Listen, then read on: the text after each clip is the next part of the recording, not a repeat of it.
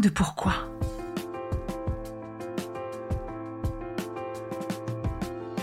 Écoutez bien. Ici, les spécialistes de la résilience, les survivants du cancer, vous raconter leur traversée, leurs chocs, leurs peurs, leurs espoirs et leurs choix face à cette maladie qui les transformera à tout jamais.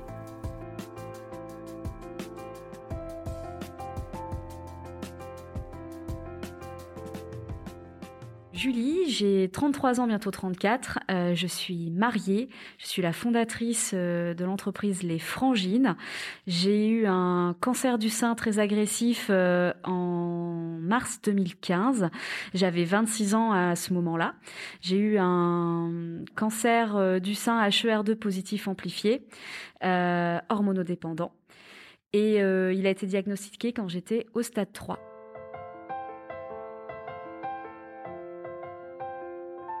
Bonjour Julie. Bonjour. Merci beaucoup d'avoir répondu présente à mon invitation. Je suis autant honorée que émue de te recevoir. Je rappelle que tu as un grand rôle auprès des femmes, des enfants et aussi des hommes atteints de cancer et souffrant d'alopécie. Donc l'alopécie, c'est la perte de cheveux causée en cas de cancer par la chimiothérapie. C'est toi la fondatrice des frangines, cette enseigne incontournable qui nous propose des fausses franges de toutes les couleurs à glisser sous des bonnets, sous des turbans et proposée également par les frangines, les bonnets et les turbans, tous formidables, tous différents et thermorégulants et anti-UV tu nous proposes du style. De la part de tous ceux et toutes celles qui passent par cette épreuve, merci déjà.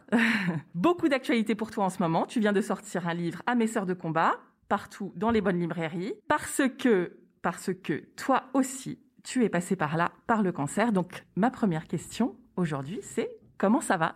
Eh ben, ça va super bien, parce qu'on est en 2021 et que si tout va bien, dans, dans 7 mois, on me déclarera enfin guérie. Donc je vais super bien parce que ça va être une année, euh, ça va être une année très importante pour moi parce que je l'attends depuis cinq ans de pied ferme. En plus, elle commence avec euh, l'ouvrage à mes sœurs de combat. Et on va dire que la symbolique, elle est belle. À la fin de cet ouvrage, euh, bah, il y a beaucoup de choses qui se sont passées depuis en fait. Donc je suis contente de pouvoir donner mon recueil de conseils à toutes les personnes qui vont rentrer dans la bataille ou qui sont passées par cette par cette bataille, ainsi que leurs accompagnants et euh, les soignants. Parce que souvent euh, il y a des soignants qui qui pas qui sont contents de lire en fait les témoignages de patients parce qu'ils n'ont pas forcément ce prisme là donc euh, je suis heureuse voilà en ce en ce mois de février 2021 bah de, de commencer l'année comme ça avec cet ouvrage. Et parce qu'après en milieu d'année ça va être la quille puisqu'on va on va j'espère me dire que je suis guérie Oh là là, au bout de cinq ans, donc c'est enfin, enfin, euh, voilà, ce, que nous tous nous attendons, c'est cette, phrase. Donc. Mais en fait, euh, bah, tu le sais, le mot rémission, c'est un mot assez particulier. En fait, le mot rémission, on l'attend quand on est euh, en plein traitement et qu'on est malade. On a hâte qu'on nous dise vous êtes en rémission. Et quand on rentre en rémission, on se rend compte qu'en fait, la rémission, c'est pas facile parce que c'est une période euh, de, de stand-by euh, pendant laquelle on a des examens très régulièrement et tant mieux mais où en même temps on est un peu moins bien, enfin un peu moins, pas moins bien, pas du tout, mais un peu moins suivi par le corps médical. Quand on est malade, on est tout le temps, tout le temps, tout le temps, tout le temps euh, au sein des mains du corps médical. Et ensuite, quand on rentre en rémission, ben on les voit moins. Alors d'un côté, on est content et d'un côté, on est un peu angoissé. On peut se sentir un peu lâché. Et du coup, la rémission, elle est, elle est, c'est un, moment particulier, vraiment. Quand j'avais des sœurs de combat qui me disaient, ah, je suis en rémission, mais, euh, mais bon, c'est dur, ça va pas et tout, c'est pas facile. Je me disais, mais, mais pourquoi elles disent ça? En fait, c'est génial, elles ont fini les traitements et tout. Et, comme quoi, c'est difficile de parler de ce qu'on connaît pas et c'est difficile de se projeter dans ce qu'on connaît pas. Euh, il a fallu que moi-même je rentre en rémission pour comprendre ce qu'elle voulait dire. Et c'est vrai que la rémission, ben voilà, c'est la période où on est à laisser. Enfin, c'est bizarre hein, de dire ça, mais c'est un peu ça. Euh, il y a plus de traces de la maladie dans le corps, mais c'est pas dit que qu'elle n'est pas endormie quelque part. C'est un peu ça qui est dur. Et du coup, moi, je sais que toute la période de ma rémission, ça a été difficile parce que je me levais en pensant au cancer et je me couchais en pensant au cancer. C'est permanent, c'est au-dessus de toi. Euh. Ça, c'est une ombre, c'est un espèce, c'est une espèce d'ombre noire qui rôde euh, derrière moi tout le temps, quoi. Et en fait, le mot guérison, c'est pour moi, pour le coup, c'est vraiment libérateur parce que ça veut dire que ça y est, j'ai passé mes cinq ans pendant lesquels ben, la, la, maladie, selon les, statistiques scientifiques, pourrait revenir, tout ça, et que là, la science, la science me déclara guérie. La science te valide en fait. C'est, Exactement. ça y est. Les assureurs non, mais la science oui.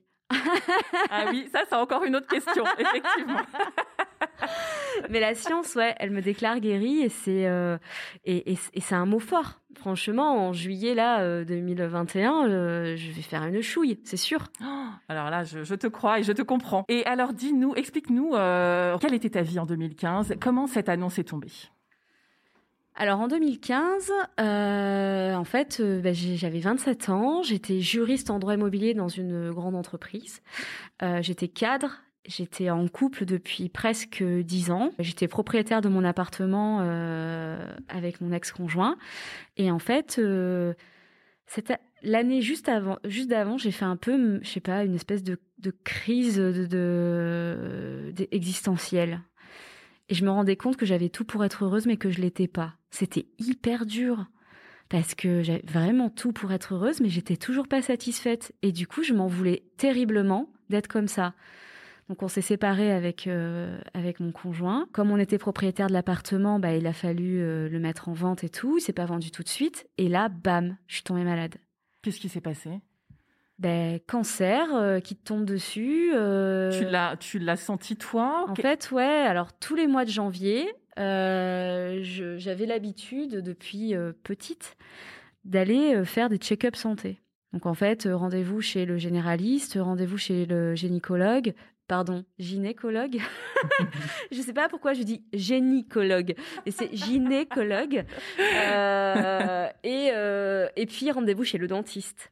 Et en fait, donc mon gynéco, il me palpe les seins et ça c'est très important. Euh, il faut vraiment que même à tout âge euh, les seins soient palpés. Hein, euh, c'est vraiment important. Il me palpe les seins et en fait il me dit oh il y, a un petit kyste. Mais ah je dis ah bon? Il me dit ah oui un petit kyste. Bon je vous mets une petite crème c'est rien du tout.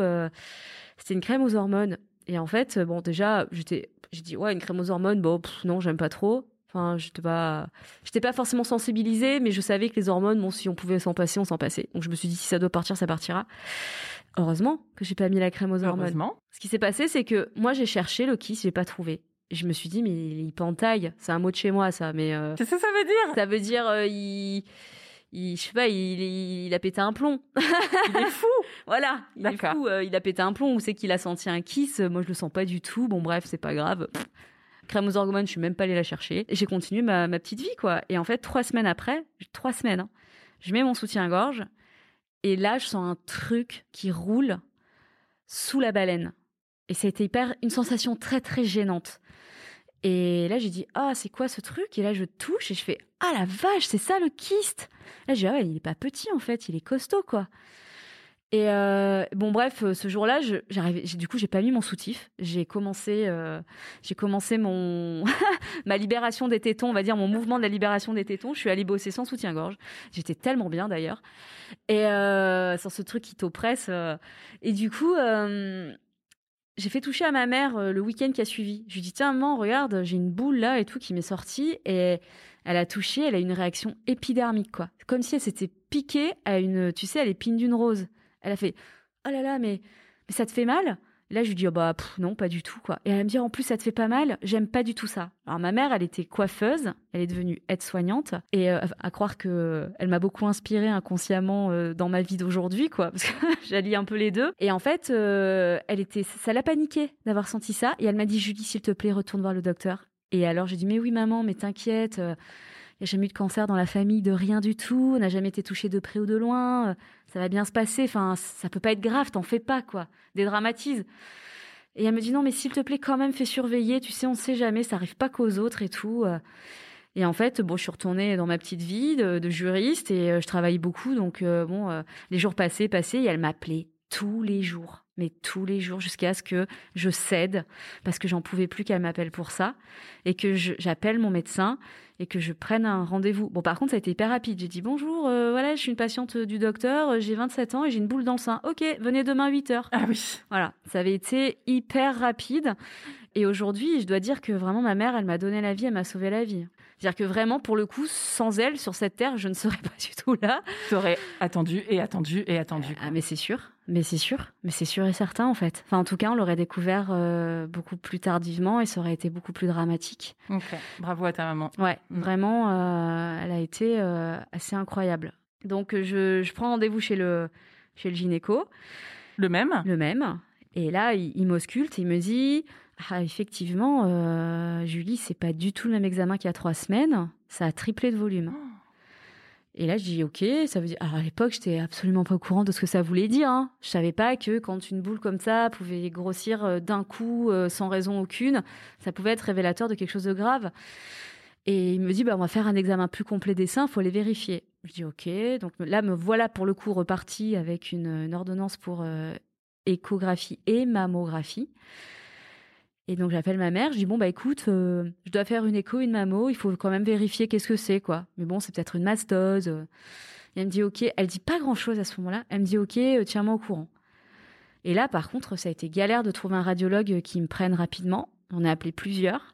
Et là, tu sentais quand même un peu l'urgence ou tu ou pas encore ou? Non, en fait, euh, alors je commençais un peu à paniquer, mais en même temps, dans ma tête, je me disais, t'as 27 ans, t'es invincible. enfin, c'est. Euh, Bien sûr. C'est terrible. J'étais à 27 ans, ça va, détends-toi, euh, on ne pense pas. au pire. J'avais un peu peur, mais en même temps, je me disais, non, c'est pas possible. J'ai fini par trouver un radiologue qui m'a pris rapidement. J'ai du coup, parce que quand je les appelais, je prenais quand même les rendez-vous qui me donnaient dans 15 jours, le temps d'en trouver un plus près. Et après, j'ai rappelé tout le monde pour annuler les rendez-vous. Donc, eux, ils m'ont pris deux jours après.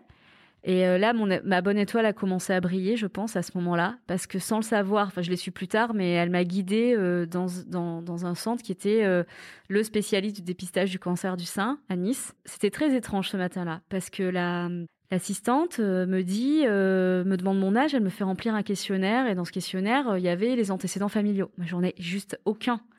Et elle me dit bon bah alors vous inquiétez pas, on va vous faire une écho, il y aura peut-être même pas besoin de faire la mammo, euh, vous n'avez pas d'antécédents familiaux et tout. Et là moi je me souviens que je lui dis oui mais il y a écrit mammo donc euh, et elle me dit écoutez on va pas vous envoyer des rayons pour rien, c'est le médecin qui avisera. Vous inquiétez pas, faites-nous confiance. Mais j'étais un peu échaudée parce que je me dis bah quand même il y a écrit euh, sur l'ordonnance mammo, j'aimerais bien. Mais bon j'étais dans un super centre. Donc la hum, la radiologue me fait une écho. Et je vois qu'elle insiste à l'écho. L'écho, elle a duré, mais une éternité.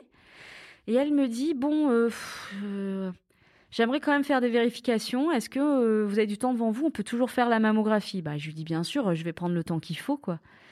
Donc elle me fait la mammographie. Et en fait, ce que je ne savais pas, c'est que quand on, quand on est jeune, on a des seins denses et que souvent les mammographies, elles révèlent pas forcément ce qu'on voit à l'écho, vachement moins bien en tout cas. Et donc je suis sortie de la mammographie, elle me dit Est-ce que vous avez encore du temps devant vous? Bah, J'aimerais refaire une écho parce qu'elle voyait pas ce qu'elle voulait, je pense. Et donc elle me refait une, une échographie, et là elle me dit euh, bon, est-ce que vous pouvez prendre encore du temps devant vous ce matin? Je dis mais oui, je vous ai dit que je prendrais le temps qu'il faut. À savoir, j'étais arrivée à 8h15 et je suis partie, il était 11h passé quoi. Ça avait vraiment été très très long. Et là, elle me dit parce qu'en en fait, je vais vous faire une biopsie tout de suite. Alors, j'étais pas du tout préparée à ça, mais après, en même temps, je me suis dit tant mieux parce que sinon, je serais allée voir sur internet qu'est-ce que c'était une biopsie, j'aurais lu et j'aurais été paniquée. Là, je savais pas ce que c'était. Euh, donc, elle m'a expliqué qu'elle allait prélever dans mon sein, dans la tumeur, euh, enfin dans cette boule, parce qu'elle n'avait pas dit le mot tumeur. C'est vrai que ce mot il est horrible. D'ailleurs, c'est pour ça que je l'ai appelé autrement. Mais euh, elle a prélevé dans la tumeur huit carottages. Donc, c'est huit grosses piqûre en fait où elle va carotter dans le dans la boule. Elle prend des petits morceaux en fait carrément de la boule. Tout à fait. Mm. Elle prend des petits morceaux qu'elle euh, qu'elle envoie en anapathe en fait pour analyse. Bon, euh, 8 ça fait même ouais, même si on est euh, endormi parce que le truc il faisait quand même euh, près de 6 cm quoi. c'était un un beau morceau quoi. Et quand elle a eu fini, bon, j'avoue que mine quand elle m'a fait ça, j'ai commencé à avoir des larmes qui ont coulé parce que j'étais là en mode qu'est-ce qui est en train de se passer? J'étais pas préparée, j'étais tellement confiante et tout. Et en fait, je lui dis à la fin de la biopsie, je dis mais docteur, ça peut être bénin c'est pas obligé que ce soit quelque chose de grave. Et elle me dit, euh, écoutez Julie, euh, je devrais pas me prononcer, je devrais pas vous dire tout ça, mais J'aimerais me tromper, mais de par expérience, je sais que c'est pas bon. Oh là là, d'accord. Et là, je l'ai regardé et alors j'ai switché et je lui ai dit Ok, est-ce que je peux prendre l'avion? Ah, elle m'a regardé comme un ovni, quoi. Elle m'a dit bah euh, oui pourquoi? Enfin je lui dis bah parce que demain j'ai un rendez-vous hyper important à Paris au mondial du tatouage. Je veux pas le louper. Donc faut que je prenne l'avion. Est-ce que euh, ce que vous m'avez fait là ça empêche pas de prendre l'avion? Elle me dit non il y a aucun problème. Vous mettez des bas de contention. Si vous avez mal prenez de doliprane et euh, c'est bon vous pouvez prendre l'avion. Donc l'après-midi enfin je suis sortie de là mine de rien ben mon ex-compagnon à qui j'avais dit de pas venir ben en fait il était en bas de l'immeuble. Et en fait je l'ai appelé quand j'étais en train de me rhabiller dans le vestiaire et euh, je lui ai dit ça va pas du tout, machin. Et il m'a dit ok bouge pas, je monte. Ah bah en fait super. il était Ah, là. bah oui. Ouais, il a été vraiment d'une aide hyper précieuse, mais tout le long du parcours, malgré qu'on était séparés, quoi. Il a toujours été à mes côtés. Ben, l'après-midi, bah, je suis allée voir mon patron. Je lui ai dit, écoutez, voilà, il se passe ça. Je me sens pas de travailler cet après-midi. Euh, c'est, pas possible. Là, je, je- je viens de prendre une très grosse douche froide et puis j'ai mal. Donc il m'a dit, pas de problème, Julie, prenez le temps qu'il vous faut. Et, euh, et puis le soir, par contre, euh, je me suis shootée au doliprane, j'ai pris mon avion et je suis partie à Paris. Alors qu'est- raconte-nous cet, cet épisode Paris. D'un seul coup, tu dis que t'as switché dans ta tête. Ouais. Qu'est-ce qui s'est passé en fait? Juste après la biopsie? En fait, je me suis dit que tant que j'avais pas un, un médecin oncologue, un cancérologue, je disais à l'époque, parce qu'oncologue, je savais même pas ce que c'était, euh, m'avait m'avait pas dit frontalement, Julie, vous avez un cancer, j'étais optimiste. Je me suis dit peut-être qu'elle peut se tromper. Et je me suis dit, je suis à Paris pour cinq jours. En plus, j'allais chez une copine que j'avais pas vue depuis longtemps. On s'était organisé ce truc depuis un moment et tout. Et euh, j'étais trop contente. D'ailleurs, quand je suis arrivée, elle m'avait organisé une surprise. Elle m'a emmenée. Elle savait pas hein, qu'on venait de me faire une biopsie. Je lui ai dit après la soirée. Elle m'avait organisé une surprise pour aller au Paradis Latin. Et donc, on a passé un trop, trop bon moment. On, a, on est allé voir un show au Paradis Latin. C'était, c'était trop bien. Et quand on est rentré, je lui dis voilà, Adeline, euh, il se passe ça, ça, ça. Aujourd'hui, en fait, on m'a fait une biopsie et tout. Elle me dit oh là là, j'ai une ma tante qui travaille au CHU de Nice. Elle est cadre. Je vais l'appeler. et Je vais essayer de voir euh, avec elle s'il n'y a pas moyen qu'elle active pour qu'on ait les résultats hyper rapidement et tout machin. Quand tu rentres à Nice. Bah, tu puisses être fixé quoi. Et donc j'ai passé mon séjour parisien, donc j'ai fait mon tatouage au mondial du tatouage le, sa- le- le samedi. C'était génial. euh, j'ai fait un tatouage porte-bonheur en fait, euh, mais à l'époque T'as fait quoi Tu voulais nous un dire manekineko en fait, c'est un chat japonais euh, qui a la patte en l'air et c'est ce qu'on voit souvent dans les restaurants japonais, mais déguisé en geisha parce que j'adore les, les geishas, enfin le côté, enfin le symbole de la féminité en fait de la geisha et j'aime beaucoup l'art japonais. Donc c'était un de mes dessins que j'avais demandé à mon ta- au tatoueur que j'allais voir bah, de le faire à sa sauce et donc le, le tatouage était juste magnifique, j'en étais vraiment ravie, j'étais très heureuse d'avoir fait ça et donc je me suis mis dans ma bulle pendant cinq jours et euh, j'ai, euh, je suis allée sur euh, la Tour Eiffel, j'ai fait en fait tous les, tout ce que j'avais pas encore fait, tout ce que j'avais pas pris le temps de faire. Je suis montée sur l'Arc de Triomphe, je suis à la Tour Eiffel, je suis allée au musée. Enfin voilà, j'ai vraiment kiffé mon, séjour parisien. Et bon, il s'est quand même passé un truc très bizarre, c'est que j'ai reçu un appel pendant mon séjour parisien d'un centre anti-cancer qui m'appelait pour me donner rendez-vous. Et en fait, j'étais dans une rame de métro et euh, je décroche, on me dit oui, euh, c'est euh, le c'est- le cabinet du docteur, je ne citerai pas du tout son nom, hein, mais voilà, on vous appelle parce que pour prendre rendez-vous. Mais je lui dis mais pourquoi vous voulez me donner un rendez-vous? Et là la personne me dit mais vous n'êtes pas au courant? Et là je lui dis mais au courant de quoi? Et là ça coupe. Oh, mais Il y a six ans ça ça captait pas bien dans les rames de métro quoi. Et tu restes avec ça? J'ai resté avec ça. Et en fait, euh, je me suis effondrée dans la rame de Donc métro. t'as compris en fait que Ah, je eux, me- ils avaient j'ai- eu l'info finalement. Bah, j'ai compris que ça sentait pas bon, quoi. Et euh, du coup, il y a une dame qui m'a aidé gentiment à sortir de la rame. J'étais sur le champ de Mars, je me suis assise dans l'herbe et j'ai pleuré, je crois, pendant une heure. Et après, une fois que c'était sorti, j'ai dit ok, bon, pff, écoute, on est lundi.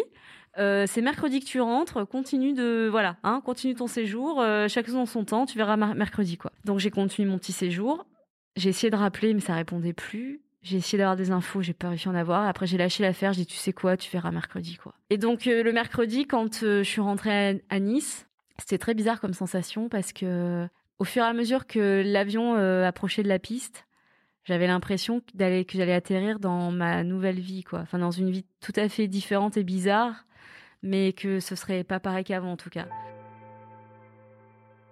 Et donc, euh, l'avion a fini par atterrir. J'avais presque pas envie qu'il atterrisse, en vrai. Il a fini par atterrir. Et, euh, et là, il y avait mon ex-compagnon qui est venu me, me chercher à l'aéroport pour m'emmener, en fait, euh, à l'hôpital parce que la tante de mon amie Adeline avait réussi à avoir les résultats de ma biopsie. Et donc, il y a un médecin qui m'attendait pour m'en parler. Tout de suite, direct après la descente d'avion. Ah ouais. Je suis arrivée à 16h30. à 17h, j'étais à l'hôpital. Et à 17h15, le diagnostic tombait. Et donc, la médecin, c'était une jeune médecin qui avait, qui avait, je pense, 4 ans, pas plus de, pas plus, en fait, de plus que moi. Enfin, elle n'avait pas que 4 ans, elle avait 4 ans, de plus, 4 que... ans de plus que moi, mais pas plus. Et, euh, et c'est vrai que c'est, enfin, je pense qu'elle aussi, elle a eu une espèce de projection parce que, enfin, euh, j'étais super jeune, elle aussi et tout, et elle devait annoncer à, une jeune femme de son âge euh, qu'elle avait un cancer. Et donc, elle l'a fait très très bien pour le coup. Elle m'a dit, écoutez Julie, j'ai une bonne et une mauvaise nouvelle. Alors, on commence par laquelle? Je dis, bah forcément, par la mauvaise. Au moins, la bonne, elle rattrapera la mauvaise. Elle me dit, ben en fait, euh, vous avez bien un cancer. Donc ça, c'est la mauvaise nouvelle. Mais la bonne, c'est qu'on sait le traiter. Et ben en fait, ça m'a vachement soulagée. Mais bizarrement, alors je l'ai regardé, je lui dis, très bizarrement, je lui dis, ok, et je vais perdre mes cheveux? C'est trop bizarre comme première question. Tout de suite. Ah, c'est un truc de fou. En fait, les cheveux, la coiffure, c'est quelque chose qui était vraiment au centre de, de même de ma famille depuis que je suis toute petite. J'avais toujours eu les cheveux très très longs. Euh, ma mère, elle était coiffeuse. Du coup, elle m'a laissé faire pire que pendre à mes cheveux euh, tout au long de mon adolescence, sous prétexte que jeunesse se fasse. et en fait, c'est vrai que c'était quelque chose avec lequel j'aimais vraiment m'amuser, faire des choses et tout. Donc, c'était quelque chose d'important pour moi. Et c'était central euh, dans ta vie. C'était, ça représentait beaucoup. Alors, j'irais pas dire central, mais par contre, ça représentait beaucoup, vraiment. Et, lui, et en fait, de savoir que j'allais peut-être perdre mes cheveux, ça a été super dur parce que c'était un truc en plus, quoi. C'est-à-dire que bon, et alors la deuxième, ça a été, et vous allez m'enlever le sein? Donc c'était vraiment que des questions, des questions sur euh, les, le physique. C'est très bizarre, hein et C'était peur? Ouais, en fait, ouais. Et puis après, je lui dis, ok, et, euh, et mais vous êtes sûr que je vais m'en sortir? Voilà, et ça c'était la troisième question en fait, mais c'est quand même fou. Mais parce que parce que elle t'avait dit quand même en premier lieu, elle t'avait dit on sait le traiter. Donc quand même, elle t'avait tout de suite un petit peu rassurée quelque part. Tout à fait. Euh, et ça c'est chouette. Mm. Et donc en fait, euh, elle était dans un centre hospitalier universitaire, cette médecin, et à Nice, on a un centre anti-cancer euh, très réputé, qui s'appelle le Centre Antoine Lacassagne. C'est un centre unicancer. Et mes parents étaient, euh, enfin, me disaient Julie, euh, parce que moi, je, alors je suis un cœur d'artichaut, voilà, je m'attache aux gens, mais très très rapidement. Et je m'étais très attachée à ce médecin. Et en fait, euh, mes parents m'ont dit, écoute Julie, vaut mieux des fois parler au bon Dieu qu'à ses saints. Cette médecin, elle a l'air géniale, mais c'est elle, est, au CHU. C'est pas le, à Nice, il y a quand même le un centre anti-cancer de Unicancer qui est très réputé avec des machines dernier cri. Tu veux pas quand même aller les consulter? Et comme déjà, c'était pas évident, parce que l'annonce à ma mère, ça a été la chose la plus difficile de toute ma vie à faire. Ah bon? Ah j'ai eu l'impression de, de, lui annoncer une grosse bêtise, quoi. Genre que j'avais fait la pire bêtise de ma life. C'est très bizarre parce qu'on culpabilise, en fait, d'être, euh, d'avoir ça, presque. En fait, on culpabilise de faire peur aux gens et de leur faire de la peine. Parce que c'est triste. Parce que, euh, en plus, ma mère euh, et mon beau-père, le prisme qu'ils avaient au niveau du cancer, c'était le nombre d'amis qu'ils avaient perdus de cette maladie des années avant et parce que en fait euh, dans un futur enfin dans un passé assez proche bah, le cancer euh, c'était compliqué à en guérir. Aujourd'hui il y a des thérapies qui fonctionnent vraiment de mieux en mieux. Euh, on en guérit de plus en plus. Donc voilà. Mais eux dans leur tête cancer est égal mort. Et sauf qu'aujourd'hui non. Enfin moi je me suis à aucun moment dit que je que j'allais pas m'en sortir en fait. Non non. Pour moi c'était c'était sûr je suis trop une compétitrice dans l'âme et euh, je voulais vraiment. Après, je le voulais. Maintenant, c'était pas dit que ça marche. Oui, mais déjà, je pense quand on est, euh, tu vois, quand on a le mental, il me semble que ça, ça porte quoi. Ça... Bah, après, j'ai eu, j'ai eu mes moments de down. J'ai beaucoup, beaucoup pleuré. J'ai eu mes moments où j'ai voulu rester enfermée. Je voulais plus voir les, les gens. Euh, euh j'ai eu besoin, en fait, de m'isoler aussi et de pleurer euh, sur ce qui m'arrivait, mais à titre perso, de rester dans le noir. Ça a duré, euh, je sais pas, une semaine ou 15 jours. Et par contre, à un moment donné, je me suis dit, bon, Julie, euh, en fait, euh, ça sert à rien de te réveiller tous les matins en te pinçant très très fort, tellement que tu as des bleus sur les bras. T'es pas en train de rêver. Parce que très longtemps, je me suis dit, en fait, c'est un cauchemar, je vais me réveiller. C'est là. Donc il va falloir que tu apprennes à composer et à vivre avec. Soit tu te lèves, tu te prépares, et puis tu vas vivre tout ce que tu n'as pas encore eu le temps de vivre, soit en fait tu restes en train de, te lamenter sur ton sort et de pleurer, de vouloir voir personne et de rester dans le noir, et peut-être que ça va t'emmener là où t'as pas envie que ça aille. Surtout que on est finalement bien où, on est, on n'a pas forcément envie d'aller explorer ailleurs. Donc euh, là, je me suis dit, ok, il est temps de te reprendre en main. Et ce jour-là, j'ai décidé, en fait, euh, comme j'avais toujours été une artiste contrariée, j'avais fait droit parce que mes parents s'inquiétaient de me voir devenir tatoueuse, et ben j'ai dit, ok, je vais appeler une école d'art et je vais reprendre l'école d'art. Au même moment, au début, donc euh, au tout début de ta, ton diagnostic. Complètement. Bon, c'était compliqué, hein, parce que c'était en plein milieu de l'année, voire à la fin. Donc, euh, je suis allée les rencontrer, c'est des écoles privées, je leur ai expliqué ma situation, et puis, bon, bah, ils ont accepté de me prendre. Mais c'est vrai que les chimios ont rapidement eu raison de, ma concentration. Et pour pouvoir dessiner, moi je fais du dessin réaliste. Pour pouvoir dessiner, se concentrer sur les détails, il faut vraiment être focus. Et au bout de trois mois de traitement, j'arrivais plus. C'était trop dur. Ouais. Mais même regarder la télé, c'était une performance. Hein. Donc euh, même de répondre à un simple texto. Et donc j'ai arrêté l'école d'art. Mais je me suis mis à écrire un blog. Parce qu'en fait, sur l'écriture, c'était différent. Je posais en fait. Euh, que tu ressentais. Alors c'était pas forcément. Aidant c'était pas forcément ce que je ressentais. C'était plus euh, comment je gérais euh, la réappropriation de mon image, de ma féminité, de plein de choses pendant la maladie. Et en fait, moi, j'allais prendre des, tips un peu à droite à gauche euh, chez des socio-esthéticiennes, des infirmières d'annonce, tous ces gens hyper importants dans le parcours de soins qui nous donnent plein, plein, plein d'infos. Et en fait, je les mettais euh, dans un seul et même endroit, mon blog. Et je me disais que peut-être ça aiderait des personnes qui ont pas forcément, qui sont pas forcément suivies dans des centres anti-cancer où il y a le plan anti-cancer euh, qui est appliqué à la lettre. Euh, moi, j'avais vraiment cette chance-là. Donc, du coup, ben voilà, je mettais toutes ces infos que je recueillais à droite à gauche, mes tips à moi à titre perso, comment redessiner ses, ses, cils quand on en a plus, refaire ses sourcils, refaire son teint, qu'est-ce qu'il existe prendre soin de, de son cuir chevelu, quelle coiffure on peut mettre, voilà, tout ce qui était beauté, bien-être et bonne humeur. Je partais du postulat que quand on vit une chimio, c'est assez personnel la façon dont on la vit. Euh, on n'a pas besoin de lire les états d'âme d'une personne euh, sur sa chimio parce que on est en train de le vivre et on sait comment ça se passe. Donc j'avais pas envie euh, d'étaler mes états d'âme. Je voulais plus apporter quelque chose, une aide. Et en fait, ce blog a été rapidement euh, suivi et tout parce que bah, il était frais. C'est-à-dire que je parlais du cancer sans jamais minimiser, mais sans rentrer non plus dans le côté pathos, euh, euh, pour donner en fait la force aux, sœurs de combat. De, bah, j'essayais de leur insuffler que que c'était possible et que peut-être j'en étais, euh, j'en étais la preuve. Euh, moi, j'avais réussi à me réapproprier un style euh, et je voulais juste leur transmettre ça en leur disant, ben, oui, effectivement, vous avez perdu vos cheveux, vos, vos cils et vos sourcils, mais on peut faire quand même quelque chose. Il reste des choix pour vous réapproprier votre identité. Maintenant, il y en a qui sont complètement OK pour sortir chauve, la tête nue et tout. Et c'est ok, et c'est tant mieux. Bien sûr. Parce que c'est même euh, une force, quoi. Mais complètement. Super, ouais. Parce que ça va permettre aussi, si finalement on se permettait de le faire et on avait envie de le faire, parce qu'après tout est aussi une question d'envie. Moi, j'y arrivais pas. Je l'ai fait une fois. Je me suis pris une réflexion par une mamie qui était tellement dure que je l'ai plus jamais fait. Mais si on a le voilà le courage de le faire et l'envie, et puis pour dire, pour montrer aussi la réalité, peut-être que du coup euh, les gens, ça va devenir dans la normalité que de croiser des personnes bah, qui ont bah, des stigmates physiques de l'épreuve d'une épreuve de vie et qui l'affichent. Et c'est OK. Ils l'acceptent. Et, donc, du coup, les autres peuvent accepter aussi ça. Tout à fait. Et tant qu'on est bien avec soi-même, franchement, euh, moi, c'est ce que je dis tout le temps. On me dit oui, mais finalement, tu caches quand même euh, la réalité. Je dis non, je cache pas la réalité. Je dis qu'on fait tous comme on peut. On fait bien comme on peut, exactement. Voilà. Moi, je pouvais pas sortir la tête nue. J'ai essayé une fois, ça a été vraiment dur. Et, euh, et pour me sentir bien avec moi-même, il fallait que je m'apprête comme aujourd'hui, j'arrive pas à sortir démaquillée, quoi.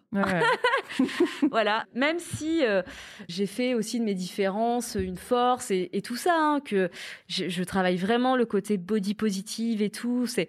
Mais par contre, c'est pas un problème de. J'ai pas un problème avec mon image quand je suis démaquillée. C'est pas ça. C'est plus que j'adore, en fait, prendre du temps pour moi et me maquiller c'est vraiment un plaisir. Et du coup, je, c'est rare quand tu me verras sortir euh, sans maquillage parce que j'aime juste bien faire ça. C'est ton truc, exactement. Alors, on va revenir un tout petit peu sur les traitements. Est-ce que tu peux nous expliquer Voilà, tu as fini par changer d'hôpital et tu as commencé. Est-ce que tu as fait des examens complémentaires pour savoir si par hasard ça s'était étendu ou est-ce que tu as eu le droit ah à ce fameux PET scan par ah exemple? bah Oui. Heureusement que je ne savais pas ce que c'était. J'avais pas lu euh, qu'est-ce que c'était un PET scan. J'y suis allée. Après, je t'avoue que au début, je lisais et en fait, je passais des nuits blanches. Et là, je me suis dit arrête de lire. Et, euh, et, suis ce que te dit le docteur. En fait, je suis partie du principe que si je suivais la recette, j'arriverais plus, plus ou moins à réussir le gâteau, quoi. Et, euh, donc j'ai arrêté de lire les, les, choses sur Internet. Et donc le PET scan, je savais pas du tout ce que c'était. Alors qu'en fait, euh, maintenant je sais. Et quand on m'en fait passer un, j'emmène pas large. Mais oui, bien sûr, j'ai eu la batterie que que tous on a quoi. l'IRM le scan le PET scan euh, les prises de sang à n'en plus finir pour vérifier euh, l'échographie cardiaque l'échographie cardiaque toutes les trois semaines ah oui oui. La préservation ovocitaire aussi, euh, la ménopause chimique, euh, voilà, la totale. La totale, complètement. Et on t'a donc euh, enfin, annoncé que c'était localisé, n'est-ce pas? Et ensuite, tu as commencé tes traitements. Et, est-ce que tu peux nous expliquer comment se sont passés C'était quoi ton protocole en fait? Alors en fait, moi j'ai eu 24 chimios. Mais en fait, c'était, il y avait huit grosses et méchantes chimios parce qu'en fait, j'étais dans un protocole d'essai clinique. Parce qu'effectivement, on savait traiter mon cancer parce qu'il était hormonodépendant, et je pense que c'est ça que voulait dire la médecin qui m'avait reçu la première fois, euh, parce qu'il y avait des traitements de consolidation avec euh, l'hormonothérapie euh, qui évite euh, les récidives, tout ça. Donc pour elle, le fait qu'il soit hormonodépendant, ben euh, voilà, c'était, c'était, c'était, c'était, enfin elle savait le traiter. Elle avait l'hormonothérapie, donc voilà. Ensuite, j'ai eu donc quand je suis arrivée à la Cassagne, ils avaient un protocole d'essai clinique qui arrivait en fin de, recrutement de patients. Et c'était en fait euh, un protocole d'essai clinique sur un traitement qui marchait outre-Atlantique euh, depuis 10 ans. Sauf qu'en France, le temps d'avoir les autorisations de ci, de ça, ça met vraiment beaucoup, beaucoup de temps. Il y a des essais cliniques qui sont très, très longs. Et en fait, euh, ils me proposaient d'entrer en me disant, vous recevrez le produit de l'essai. Donc euh, j'ai dit bon bah ok, euh, allons pour l'essai clinique. Sur le coup, quand il m'a parlé d'essai clinique, je lui ai dit mais en fait euh, pourquoi vous me proposez un essai clinique Enfin ça veut dire quoi? Ça veut dire que je, en fait je, guérirai pas ou Il m'avait dit non non pas du tout. C'est juste qu'on sait que ce traitement il, marche vraiment bien outre-Atlantique depuis dix ans. Parce que mon oncologue était vraiment à la pointe des nouvelles, des nouvelles méthodes de traitement. Il se déplace dans beaucoup, beaucoup, beaucoup de colloques. Et donc, euh, il me proposait de rentrer dans cet essai clinique parce qu'il savait qu'il aurait des résultats. Par contre, il m'a prévenu, il m'a dit c'est un protocole qui est beaucoup plus long, peut-être beaucoup plus éprouvant, mais euh, il y a des résultats quand même qui sont euh, fantastiques. Donc, je lui ai fait confiance. Tu t'es dit, allez. Complètement. le docteur Foulana, c'est, c'est, enfin, il m'a, il m'a sauvé la vie, quoi. Vraiment, je, je, je voue un culte pour lui, vraiment, quoi c'est quelqu'un qui compte énormément. Et en fait, euh, donc il me fait rentrer dans l'essai clinique. Donc il y a eu 24 chimios, mais c'était 8, 8 grosses et méchantes chimios. Ensuite, il y avait l'opération. Donc euh, il faut savoir que ma maladie, euh, elle est passée de presque 6 cm à 6 mm. Donc c'est que vraiment, j'ai pris cher, mais le cancer, il a pris cher aussi. Très bien. C'est en ça quand mon médecin me disait, Julie, il faut que vous preniez le traitement comme votre ami. Il avait raison. Parce qu'effectivement, le traitement me rendait fatiguée et me rendait malade, mais c'était pas la maladie qui me faisait ça, c'était le traitement. Ça, il me l'a bien expliqué. Il m'a dit, vous allez avoir l'impression d'être de plus en plus euh, malade et fatigué, mais c'est pas la maladie. C'est le traitement et votre corps est épuisé parce que les chimiothérapies ne fait pas la distinction en fait quand euh, elle les cellules machin, elle fait pas distinction d'une bonne et d'une mauvaise. Donc c'est pour ça qu'on perd les cheveux, qu'on est très fatigué. Et il y a une manière, en fait, c'est vrai, ce que tu disais, c'est une sorte d'acceptation du traitement, en fait, pour que ça se passe le mieux possible. Il faut euh, essayer d'en faire effectivement un ami et enfin d'accepter de l'accepter qui coule Tout et à fait. voilà, même si de pas se dire oh là là oh là là oh là là je vais être malade, mais je, je sais que c'est pas facile. Hein, et moi, la première, euh, j'étais angoissée quand même, hein, mais de se dire que c'est son allié, que le traitement est un allié en fait pour vers le chemin de la guérison. Donc j'ai eu ça, j'ai eu huit chimios Opération. Alors en fait, euh, au niveau de la chirurgie, mon cancer est passé de presque 6 cm à 6 mm. Et donc, les médecins ont pu sauver mon sein. Ils ont enlevé une bonne partie de la glande mammaire du sein gauche. Aujourd'hui, je me retrouve avec un sein gauche beaucoup plus petit que le droit. Mais en fait, je m'en sors très très bien.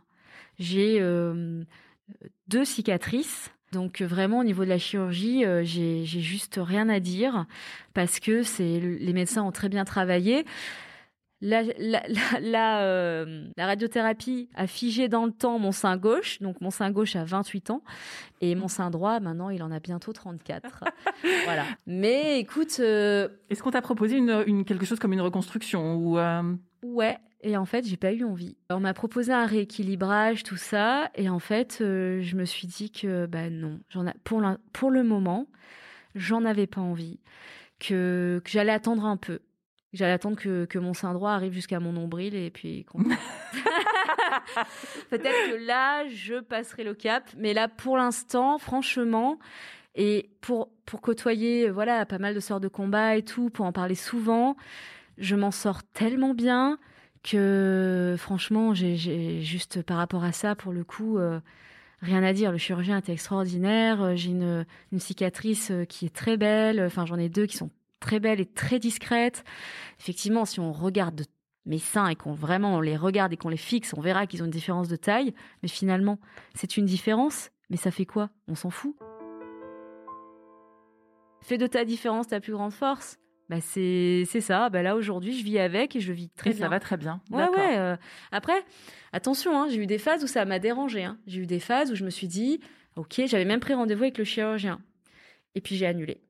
Et puis j'ai annulé parce qu'en fait, euh, je me suis dit que, bah, que c'était qu'en fait j'en avais pas tant envie que ça et j'avoue que de m'être fait autant tatouer aussi. Justement j'allais te demander est-ce que euh, tu as fait quelque chose pour tes cicatrices euh, autrement par, par exemple avec un tatouage ou bien alors du côté où j'ai été où j'ai eu le cancer non parce qu'en fait ça peut déclencher des lymphodèmes si on t'a enlevé les ganglions tout ça donc il vaut mieux éviter. Alors c'est très rare mais moi je t'avoue que je voulais pas tenter le diable. Donc j'ai vraiment le bras gauche qui est complètement nu. Tout le côté gauche est complètement nu. Par contre, le droit, euh, enfin tout le bras droit est tatoué, le dos et les deux jambes, quoi.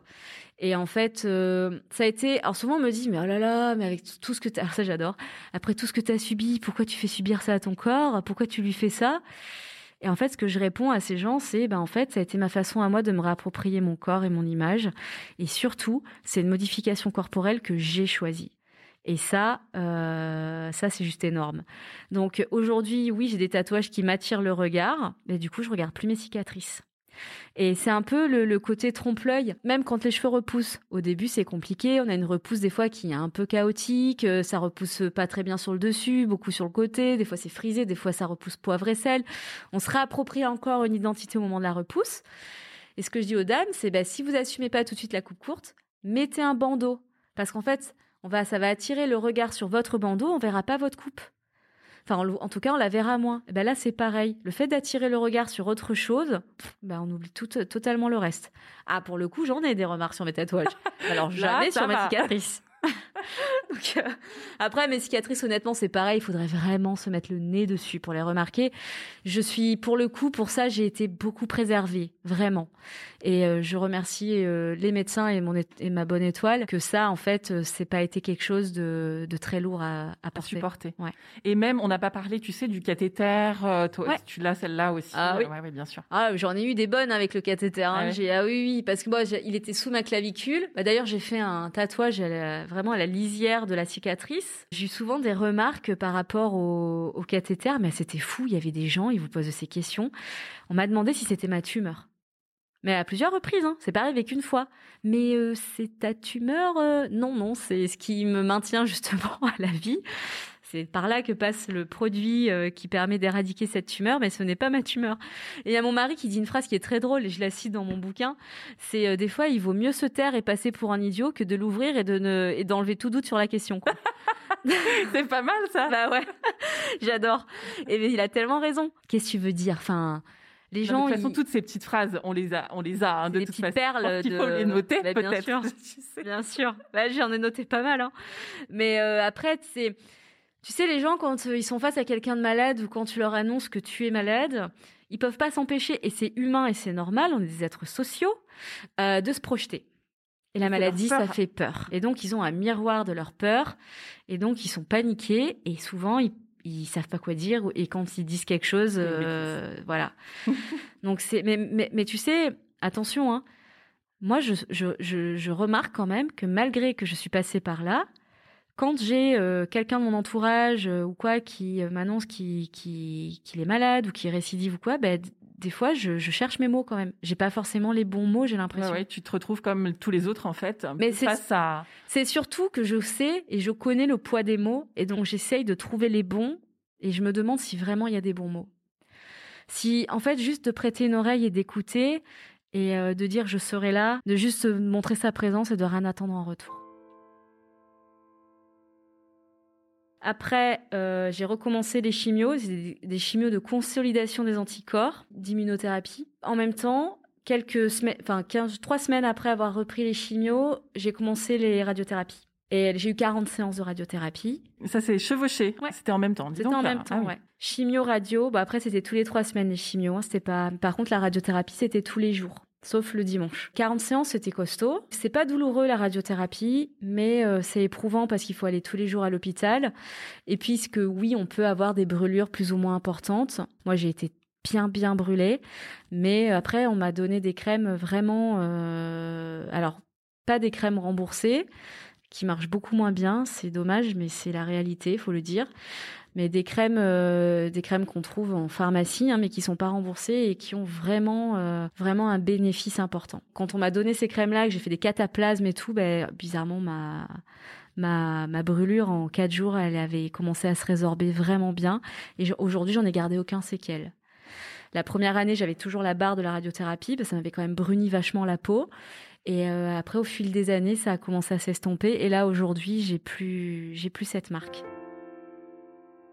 ensuite, en même temps, donc à la fin de ma radiothérapie, on m'a fait commencer l'hormonothérapie. Qu'est-ce que tu prends? Alors, euh, j'en ai, eu pour 5 ans et on m'a. Alors, dans le jargon, on dit le tamoxifène, mais il faut savoir que le principe du tamoxifène, c'est le Nolvadex. Donc, le tamoxifène est un générique. Et en fait, pendant mon traitement de chimio, j'avais reçu un traitement qui était générique, un générique du taxotère, bon, qui a été retiré du marché depuis un médicament du docétaxel parce que là il est revenu mais il est beaucoup mieux. Euh, à l'époque, celui que moi j'ai reçu, bah, il a failli me voilà te détruire. Ouais, vraiment. Donc on t'a donné autre chose, voilà. Alors en fait, c'est pas qu'on on, m'a pas donné autre chose parce que moi tête de linotte, j'ai voulu continuer. Euh, donc c'était l'avant-dernière chimio où c'était vraiment très très dur. je l'explique dans le livre hein, où euh, j'ai eu des vraiment des épisodes assez compliqués avec ce ce, ce, ce produit.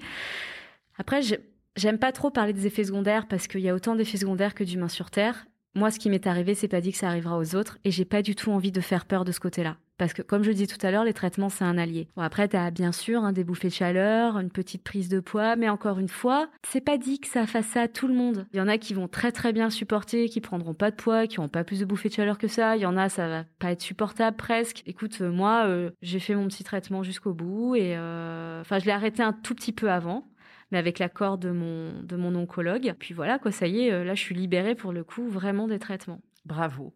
Et est-ce qu'on peut revenir donc sur la chimiothérapie et, et, les franges? Est-ce que tu peux nous dire ce qui s'est passé? Parce que tu as dû. Euh, comment comment t'as fait toi en fait? Est-ce que tu t'es rasé Est-ce que qu'est-ce qui s'est passé? Comment t'as fait? Alors, euh, les médecins m'ont dit, Julie, après la première injection, donc c'était en avril 2015, ma première injection de chimiothérapie, il va s'écouler 21 jours à peu près, je trouve ça hyper précis, trois semaines euh, avant que euh, les cheveux commencent à tomber. Donc il va falloir les raccourcir, les cheveux longs. J'ai dit ok, donc euh, bah, j'ai d'abord j'ai demandé à ma mère de me les couper aux épaules, ensuite au petit un petit carré. Et je crois ça faisait 15 jours qu'on m'avait fait ma première chimiothérapie. Mon oncologue me voit dans un couloir du centre anti-cancer et il me dit Julie, euh, vos cheveux sont encore un peu longs là, il faudrait peut-être encore un peu les raccourcir. Euh. Et du coup, j'ai pris pour le coup rendez-vous chez un coiffeur qui me faisait fantasmer depuis toujours, mais je n'osais pas y aller parce qu'il y avait, il y avait que ma mère qui avait le droit de couper mes cheveux à l'époque. Et là, j'ai dit bon allez, c'est l'occasion, je vais pouvoir lui donner en plus carte blanche. Et donc, on m'a fait une coupe courte, mais tellement cool à tel point que je me suis dit, punaise, j'aurais dû la faire avant. Par contre, comment, transformer l'épreuve? Bravo, franchement, bravo. Ouais, mais après, c'est parce que je me suis trouvée bien aussi avec et que après, bon, je, me disais, c'est bien à chaque coupe une nouvelle identité, quoi. Donc, euh, j'explorais des trucs que j'aurais jamais osé faire parce que si j'avais pas été contrainte, en réalité. Et j'essayais de voir toujours, et ça, c'est ce qui me caractérise quand même, et c'est ce que je fais au quotidien, c'est de voir le verre à moitié plein tout le temps. Elle m'a fait la coupe courte, j'ai trouvé ça cool, mais au bout de trois jours, euh, j'ai perdu mes poils pubiens. Ils ont pris leur valise, se sont cassés, quoi. Et là, j'ai dit, OK, alors euh, vous m'avez pas, vous m'avez pas demandé l'autorisation, les gars. Et là, j'ai compris qu'en fait, ça sentait pas très bon pour le reste. Le lendemain, j'ai eu une, douleur à la tête, en fait, euh, comme si quand on prend, on prend un élastique, on serre fort ses cheveux et on enlève l'élastique à la fin de la journée et on a une espèce de libération du cuir chevelu. Eh ben, ça m'avait fait ça comme douleur, une espèce un mal de cheveux, quoi. Je sais pas comment l'expliquer.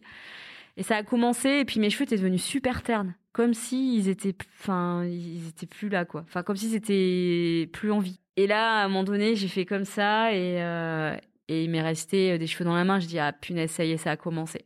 Donc euh, j'ai rappelé la coiffeuse.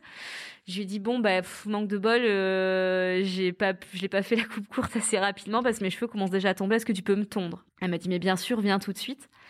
Et donc, c'était le jour de mon anniversaire. Oh là là. Mes cheveux ont commencé à tomber le jour de mon anniversaire. Et donc, Des 28, c'est ça? Exactement, pour mes 28 ans, ouais. Donc, elle m'a reçue et elle m'a tondu. Donc, c'était, c'était un moment euh, assez émouvant quand même. Parce que vraiment, de se tondre quand c'est pas volontaire, euh, c'est, c'est quand même.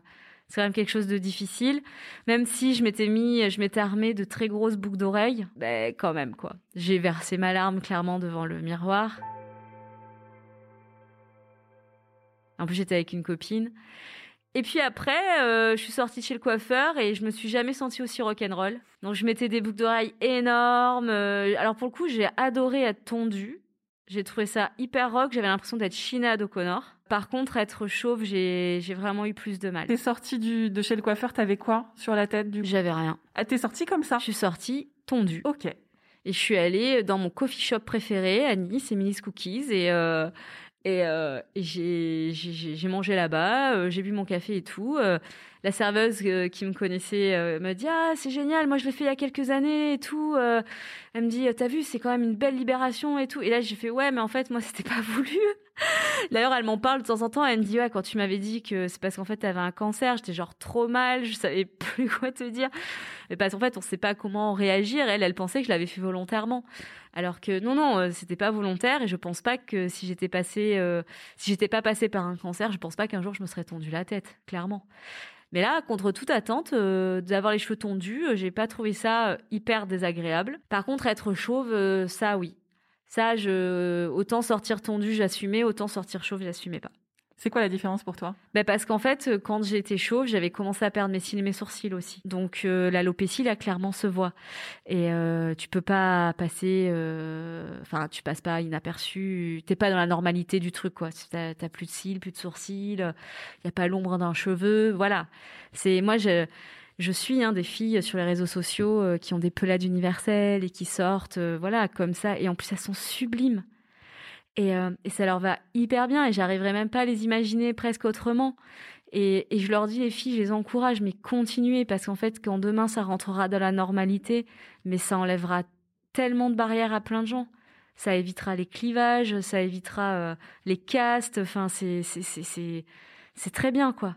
Et moi, à l'époque, bon, bah, j'ai voulu tenter l'expérience, mais j'ai pas réussi.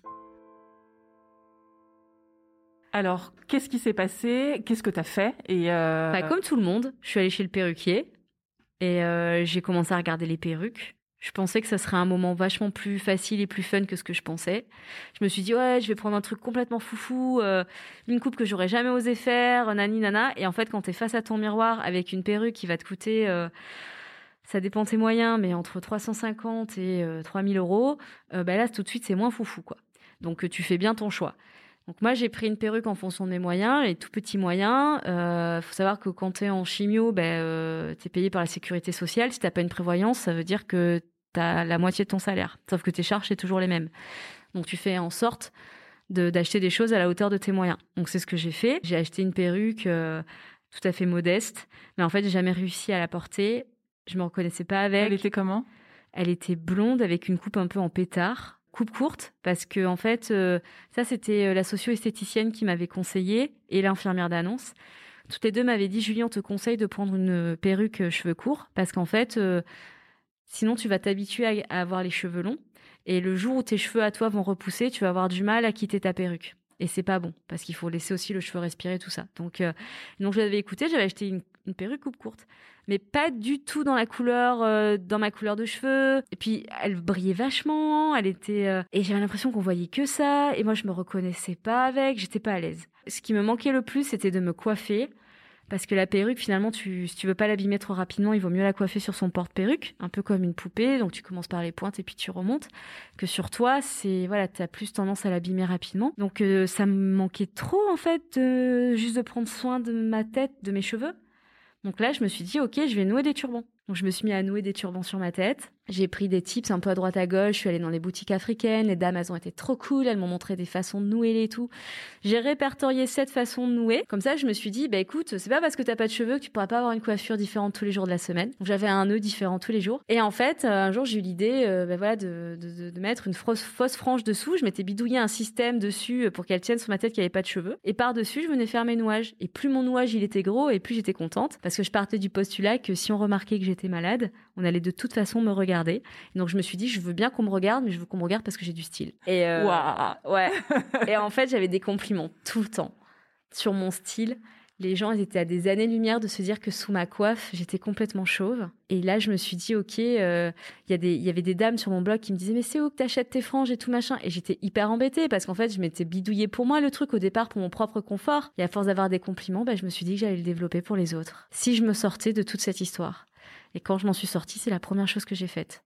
Et donc je l'ai rendu accessible en termes de prix, en obtenant un remboursement euh, en totalité par la sécurité sociale quand c'est acheté en officine ou en boutique spécialisée, et en termes de localisation, en ouvrant le site internet. Et aujourd'hui, on a euh, à peu près 210 euh, boutiques et pharmacies qui revendent les frangines à travers la France, l'Europe, les dom et le Canada. Ça, c'était un projet assez fou qui finalement a allié mon côté créatif, que j'avais recommencé à explorer et que là j'étais trop contente de pouvoir exploiter, tout en aidant les autres.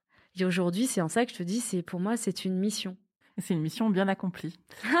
et euh, alors donc du coup moi j'ai quand même acheté une de tes franges, c'était la rousse un peu euh, C'est vrai? rousse. Ouais, bien ah, sûr. excellente. C'est même je vais te dire parce que comme comme je te voyais aujourd'hui, j'ai recherché dans mes mails le pour pour te dire exactement la référence et ce qui est quand même assez émouvant, c'est que je me suis rendu compte que j'avais envoyé ton lien à ma mère et que c'est elle qui m'avait offert ça. Ah. Ouais. Et donc j'avais acheté euh, la frange un petit peu rousse foncée, ouais. Alors c'est la Jane. Oui, voilà, la Jane, exactement. Et j'avais acheté un turban euh, bleu marine, euh, un petit peu, euh, je sais pas comment dire, un peu torsade, enfin très joli. Oui, alors c'était un de mes premiers, c'était le Baby Doll Loulou. Ah ben ouais, c'est ça, Loulou, parce que j'ai un fils qui s'appelle Loulou, donc ben voilà. c'est ça.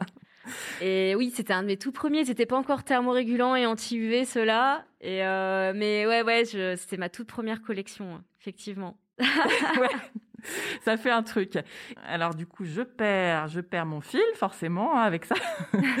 oui, et ce que je voulais dire aussi, c'est que euh, donc ce que tu proposes, c'est complètement euh, englobé dans la mode éthique, c'est-à-dire que c'est des fins de rouleau de grands, de grandes maisons dont tu te sers. C'est écologiquement euh, génial, quoi. En fait, j'ai voulu, j'ai voulu que mon entreprise allait un cercle vertueux, et surtout quand j'ai décidé de d'être entrepreneur, je me suis dit que j'allais créer l'entreprise de mes rêves avec les valeurs qui m'animaient. Et c'est vrai que je me suis dit, quitte à créer une boîte, bah, je vais essayer d'être éthique euh, du, mieux que je peux. Voilà, parce que on peut toujours faire mieux, mais en tout cas du mieux que je peux. Et donc, euh, pour moi déjà, c'était important de rester euh, engagé dans la recherche contre le cancer. Donc, on continue de, reverser en fait une partie du chiffre d'affaires à la recherche contre le cancer. Et on n'achète que des fins de rouleau de grandes maisons. Donc en fait, c'est des rouleaux, des stocks dormants dont euh, les marques en fait ne se servent plus parce qu'ils ont des petits métrages. Mais eux, pour eux, les petits métrages, c'est genre 20 mètres, 10 mètres. Mais moi, dans 10 mètres, je sors entre, entre 30 et 40 pièces. Donc pour moi, c'est énorme. Donc en fait, euh, voilà, j'ai commencé à, à regarder ça, à explorer ce, système-là et effectivement à pouvoir acquérir euh, des fins de rouleau de grandes maisons, des choses que moi personnellement j'aurais peut-être pas pu acheter parce que souvent les minimums de production des rouleaux c'est assez énorme et je voulais pas faire de surproduction inutile. Je pense que dans les stocks dormants de ce qui est existant, il y a de quoi faire plein de choses. Donc il y avait ça, et puis après de faire travailler un atelier qui fait la promotion du Made in France au niveau textile et qui emploie des personnes euh, qui sont euh, soit en insertion professionnelle ou qui ont des qui sont travailleurs adultes handicapés, des choses comme ça. C'est c'est des valeurs qui m'animent et en même temps, ben, ça fait partie des fondations euh, des frangines. clairement. Moi, c'est un essai clinique qui m'a sauvé la vie. J'ai traversé un cancer.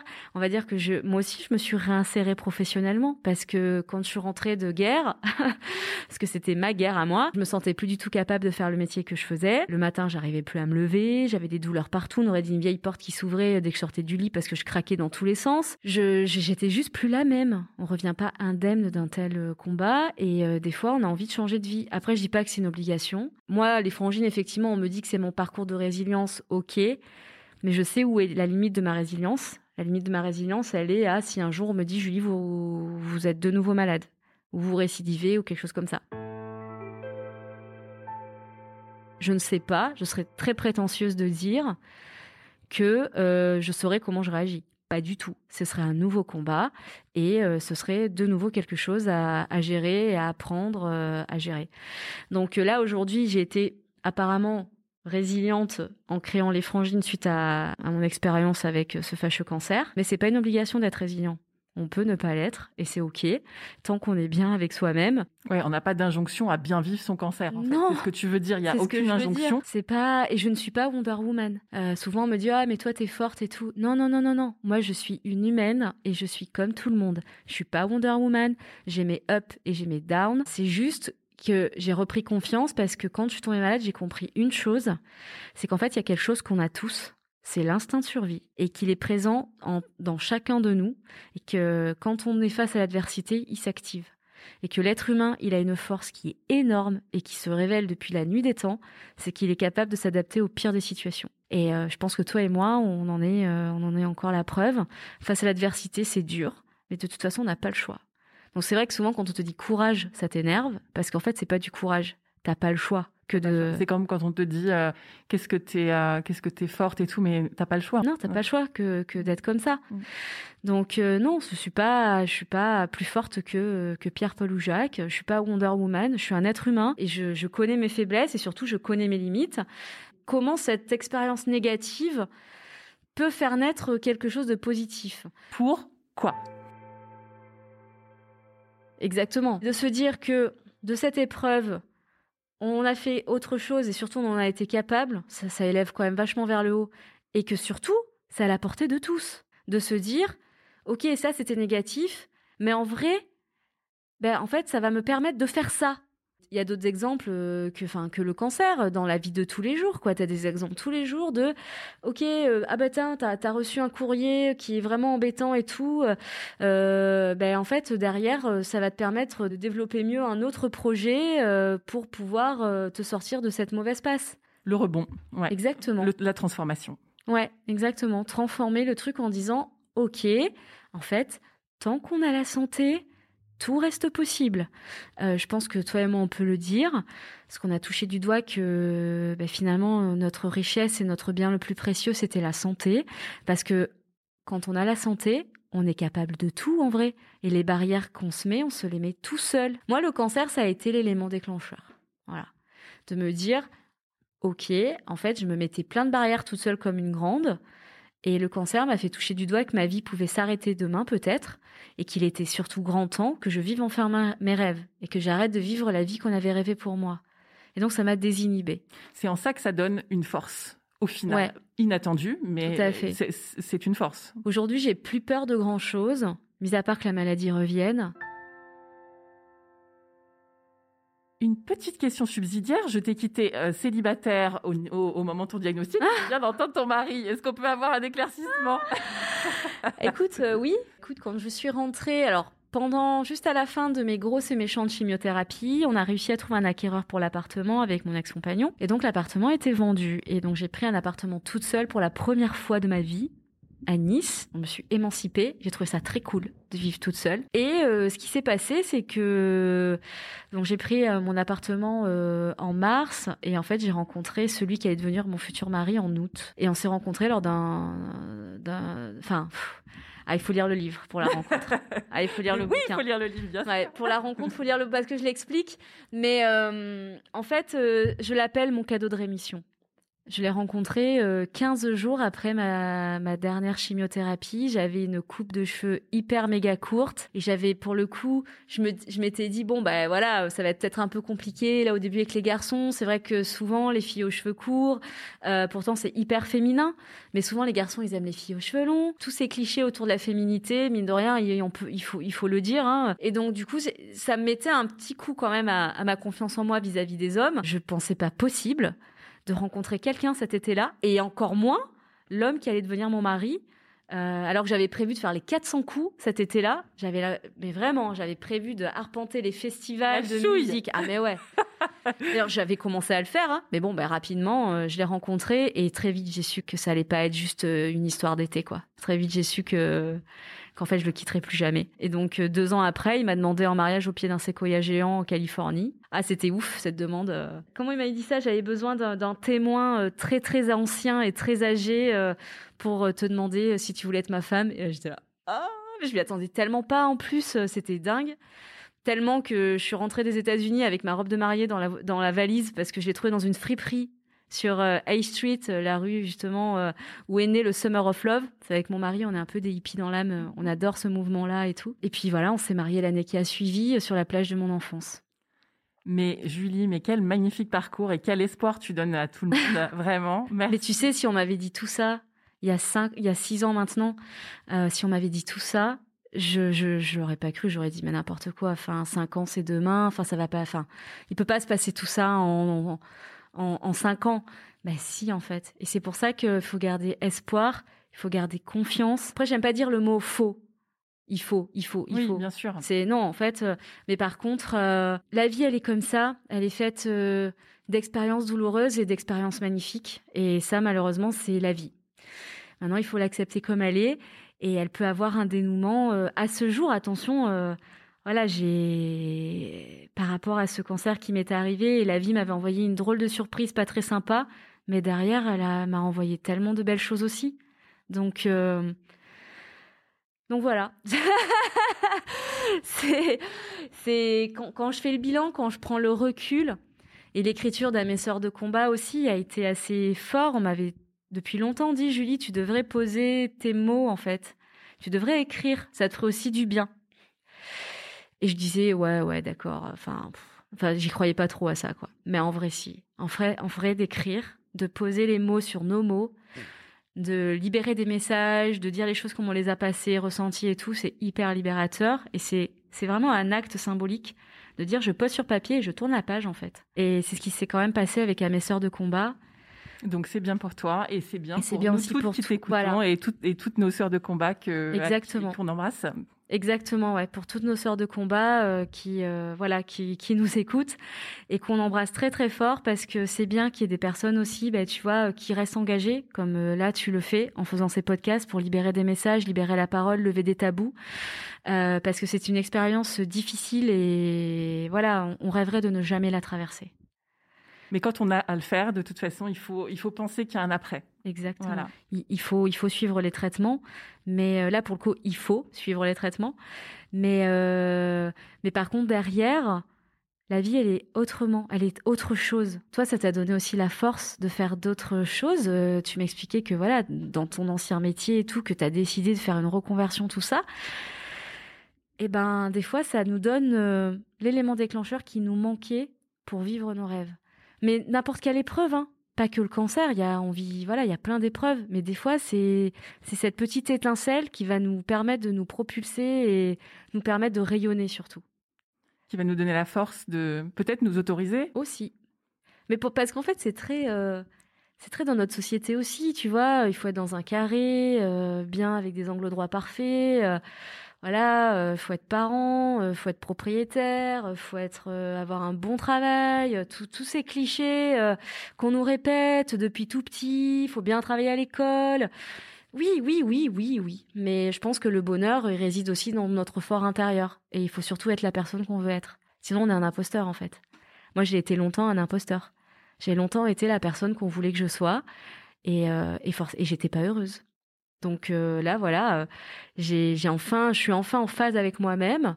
Je suis enfin euh, la fille que je voulais être, même physiquement. C'est-à-dire que ben voilà, je change de couleur de cheveux comme de chemise. Je suis toute tatouée, que ça plaise ou que ça plaise pas. Je suis moi. Et ça, c'est hyper important. Parce que de jouer un rôle, c'est super dur, quoi, de d'être la personne que quelqu'un d'autre voulait que tu sois.